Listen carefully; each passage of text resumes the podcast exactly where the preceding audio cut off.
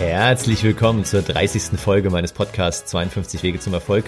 Ich bin Dennis Fischer und heute geht es genau wie im 30. Buchkapitel um das Thema Nudges, also die kleinen Schubser zum Erfolg. Und dazu habe ich den Podcast in drei Teile geteilt. Zum einen am Anfang erzähle ich nochmal ganz kurz, was ist Nudging überhaupt, woher kommt dieser Begriff und diese Theorie dahinter. Dann im zweiten habe ich einen ziemlich coolen Artikel aus der Zeit mitgebracht, aus dem Oktober, wo es eben um Nudges jetzt im Zuge von Corona geht. Wie werden die eingesetzt und wie werden wir als Bürger in Anführungszeichen manipuliert? Und dann im dritten Schritt habe ich dir vier konkrete Tipps und Tricks mitgebracht, was du konkret tun kannst, um dich selbst zu überlisten manchmal und dich selbst zu natschen, zu schubsen zum Erfolg. Also, lass uns direkt reinstarten. Viel Spaß beim Hören.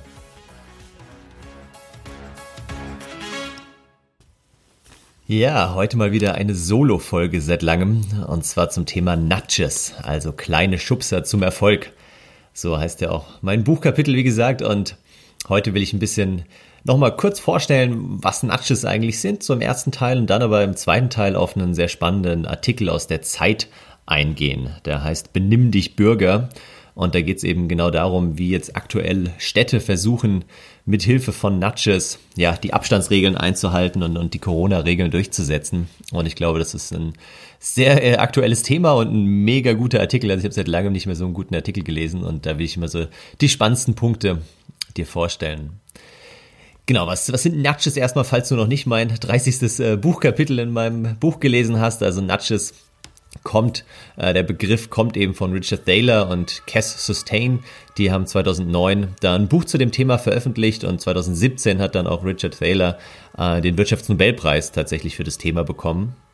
Und es ist letztendlich ein Konzept aus der Verhaltensökonomie. Und um dir mal eine trockene Definition zu geben, ein Nudge ist jeder Aspekt der Umwelt, der das Verhalten von Menschen in vorhersehbarer Weise verändern kann ohne eine Möglichkeit auszuschließen oder ihre wirtschaftlichen Anreize wesentlich zu verändern.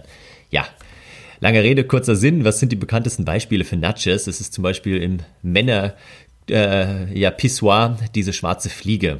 Wenn du eine Frau bist, kennst du die vielleicht nicht, aber vielleicht hast du schon mal davon gehört.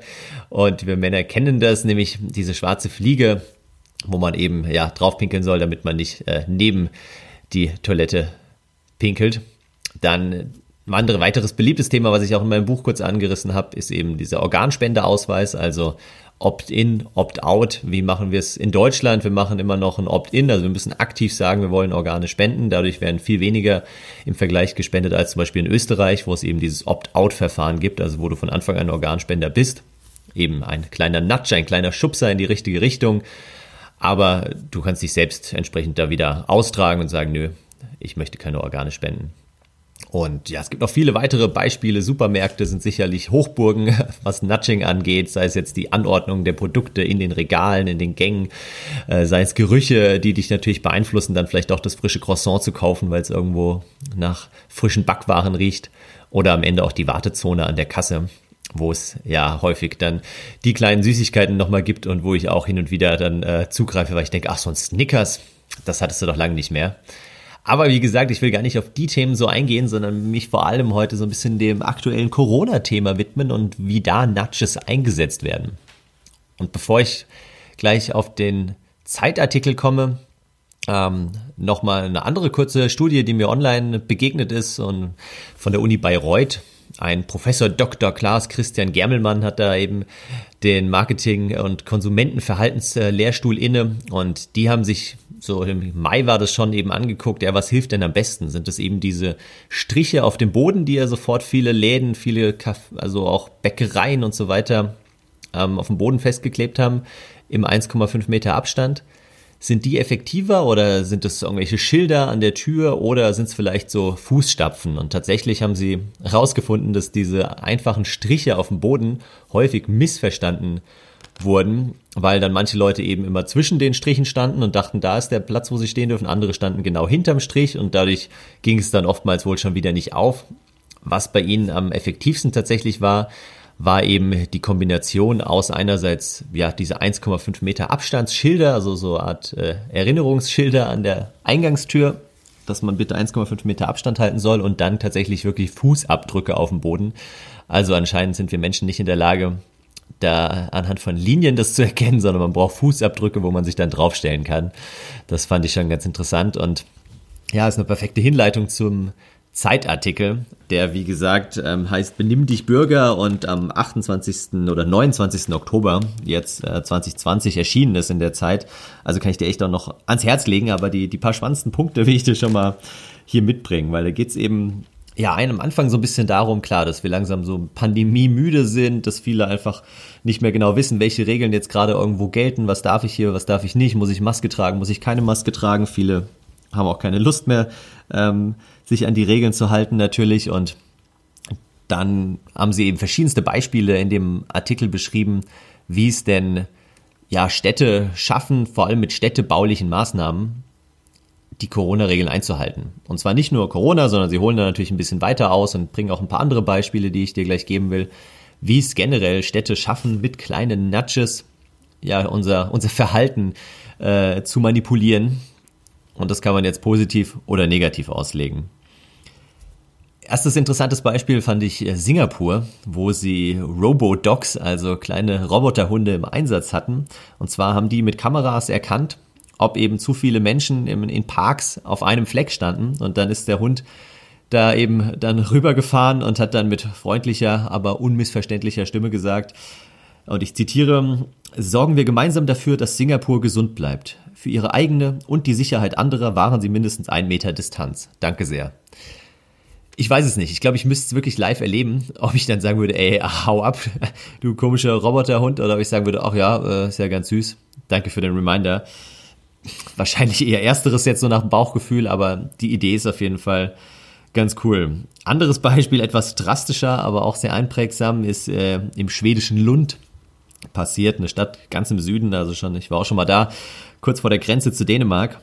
Und da gibt's äh, jedes Jahr Ende April ein riesiges Fest, die Walpurgisnacht, wo über 30.000 Menschen äh, zusammenkommen in einem großen Park. Und ja, das konnte man natürlich jetzt unter Corona-Auflagen logischerweise selbst in Schweden nicht durchführen. Und dann hat eben auch der Bürgermeister versucht, die Leute daran zu erinnern und zu bitten und zu betteln, aber es war klar, auch über Facebook in den Gruppen konnte man schon sehen, ah, da kommen trotzdem einige Tausende. Das ist denen relativ egal. Ja, und dann hat er zu einer drastischen Maßnahme gegriffen und hat einen riesigen Haufen Hühnermist in dem Park verteilt. Und es hatte zwei positive Nebeneffekte, nämlich zum einen hat es eben so gestunken, dass die Menschen sich dort nicht getroffen haben und zum zweiten hat er gleich nochmal schön äh, den Boden gedüngt damit. Also ganz clevere Idee und äh, ein guter Nudge. Ja, dann geht's weiter mit verschiedensten Beispielen, auch wieder hier in Deutschland, in, in Frankfurt zum Beispiel im Holzhausenpark, da haben wohl immer Jugendliche Fußball gespielt und auch alle Verbotsschilder haben nichts genützt und ähm, Ordnungsamtkontrolle auch nicht und so weiter. Und was haben sie dann gemacht? Sie haben eben ja so verschiedene, so wie so Art Murmeln da in, in dem Park installiert, so große Steine, wo man sich so draufsetzen kann, was natürlich dann ja total nett gemeint ist, dass man da sitzen kann. Nur leider waren die halt genau da, wo früher die Jugendlichen immer Fußball gespielt haben. Und außerdem haben sie noch so Bodenwellen eingezogen, also haben noch ein paar Kubikmeter Erde hingeschüttet, so dass man dann auch überhaupt kein Fußball mehr spielen konnte. Und dadurch ja, äh, gibt es eben keine Fußballer mehr. Dafür können die Leute da jetzt in Ruhe sitzen und äh, picknicken. Und so gibt's etliche Beispiele von irgendwelchen Metallnoppen auf Parkbänken, dass die, die Skateboarder da nicht irgendwie drüber grinden. Oder was ich auch sehr lustig fand, war so ein super wasserabweisender Lack in Parkhäusern, damit da die Männer vor allem äh, nicht gegen die Wände pinkeln, womit wir wieder bei der Anfangsthema wären, weil dieser Lack, der reflektiert, also der, der spritzt, sorgt dafür, dass es sofort zurückspritzt und äh, ja, dir selbst dann an die Hose oder auf die Füße. Also auch eine ganz Ganz nette Idee. Jetzt hörst du gleich mal, wie ich die Zeitung umblätter. Der Artikel geht nämlich auf der Rückseite weiter.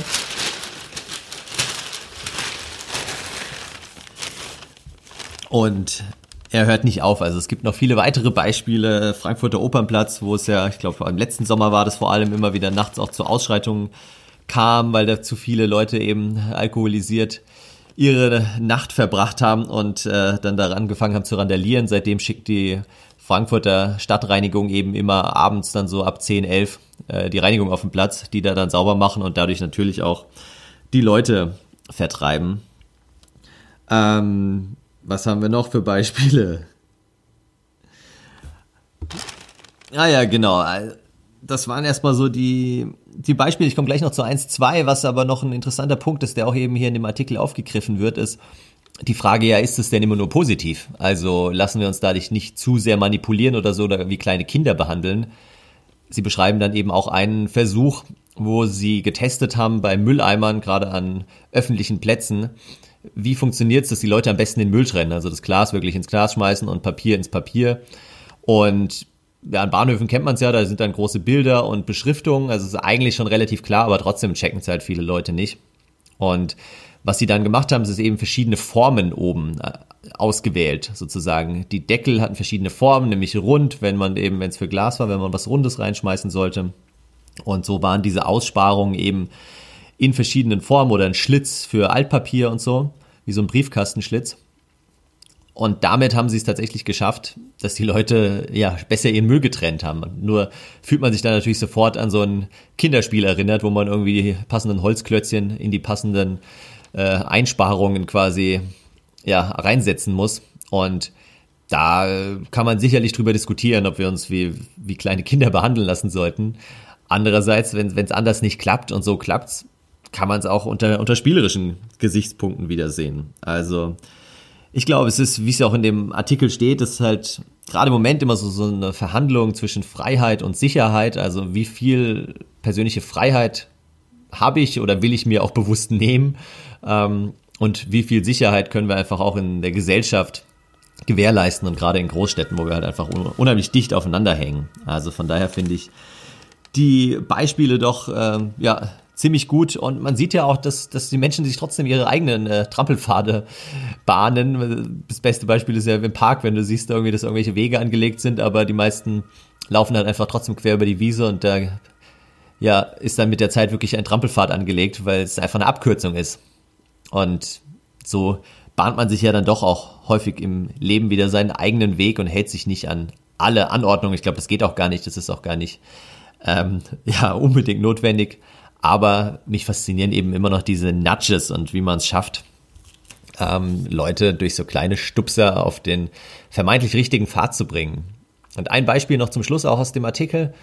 Da beschreiben sie ähm, aus Tokio, aus Japan, aber vor allem aus Tokio, dass sie die Lichtfarbe an den Bahnhöfen geändert haben. Weil es wohl sehr, sehr viele ähm, Selbstmorde gab. Es war so vor 15 Jahren ungefähr. Und danach haben sie eben mit verschiedenen Lichtfarben experimentiert und haben gemerkt, dass bei blauem Licht ähm, ja deutlich weniger Leute quasi vor einen Zug gesprungen sind.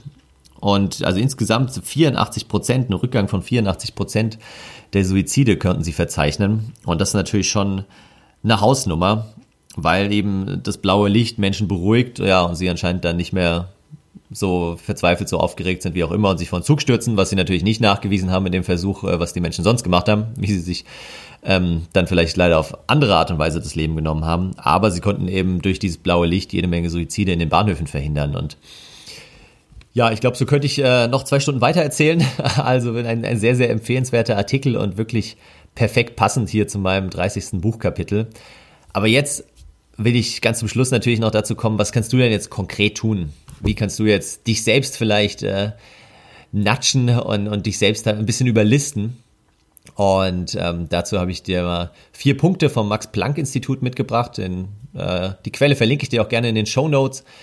Die haben eben auch eine Studie jetzt gerade im Mai, glaube ich, April, Mai 2020 rausgebracht, wo es eben um, um dieses Thema Self-Nudging geht. Und da gebe ich dir mal vier Punkte zum Abschluss des Podcasts noch mit, die du vielleicht für dich umsetzen kannst, mal ausprobieren kannst wenn du dich in bestimmten Bereichen überlisten möchtest.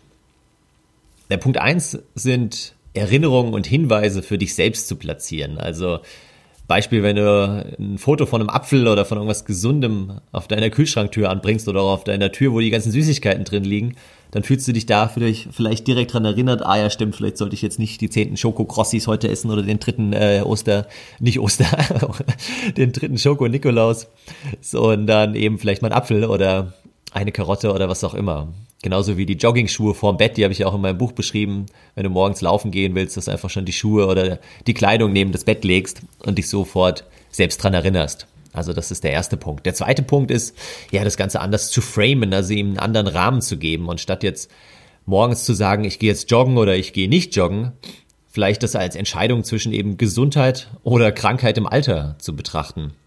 Und genauso jede Treppe, wenn du bei jeder Treppe dir denkst, ah ja krass, mit jedem, mit jeder Treppenstufe, die ich jetzt laufe und wo ich nicht mit dem Aufzug oder mit der Rolltreppe fahre, erhöhe ich meine Lebenserwartung, dann ist es gleich ein ganz anderer Blickwinkel auf die Dinge und hilft dir auch da, dich selbst wieder ein bisschen zu überlisten.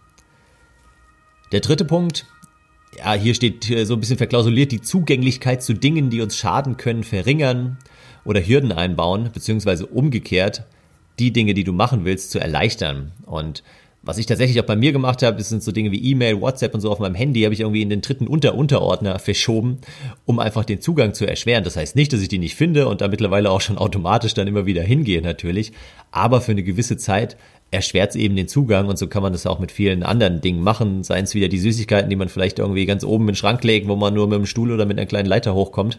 Und dann überlegt man sich vielleicht doch nochmal, ob ich jetzt da hochkrabbel oder einfach den Apfel nehme, der halt direkt hier unten liegt das beste Beispiel sind wahrscheinlich aufgeschnittene Äpfel. Also entweder du schneidest dir selbst auf oder wenn du dich noch als Kind erinnerst, wenn deine Eltern dir irgendwie Apfel und anderes äh, Obst aufgeschnitten haben, dann schmeckt es halt einfach viel besser und man isst es viel leichter. Also deswegen hier das Thema Zugänglichkeit zu Dingen einerseits erschweren oder andererseits eben erleichtern.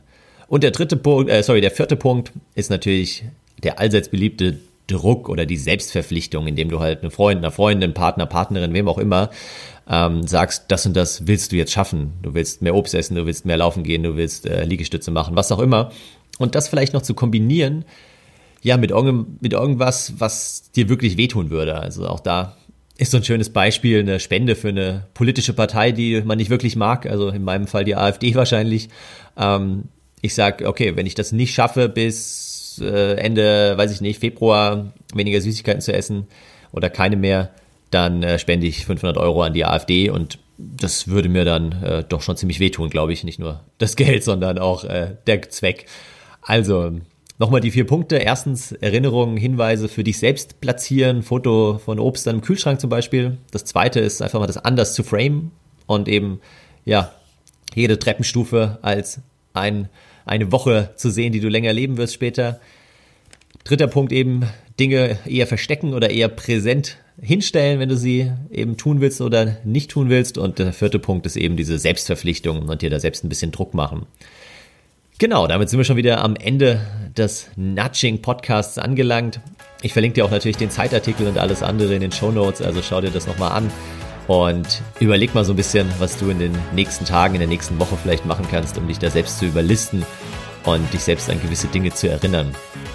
Ich wünsche dir eine tolle Woche. Ich freue mich schon auf die 31. Podcast-Folge mit dir gemeinsam. Und ja, in der Zwischenzeit freue ich mich natürlich, wenn dir der Podcast gefällt, wenn du ihn weiterempfiehlst an Freunde, Verwandte, Bekannte. Wenn du ihn auch auf den sozialen Medien mal teilst, freut mich das immer super. Und ich wünsche dir alles, alles Gute, bleib inspiriert. Bis nächste Woche.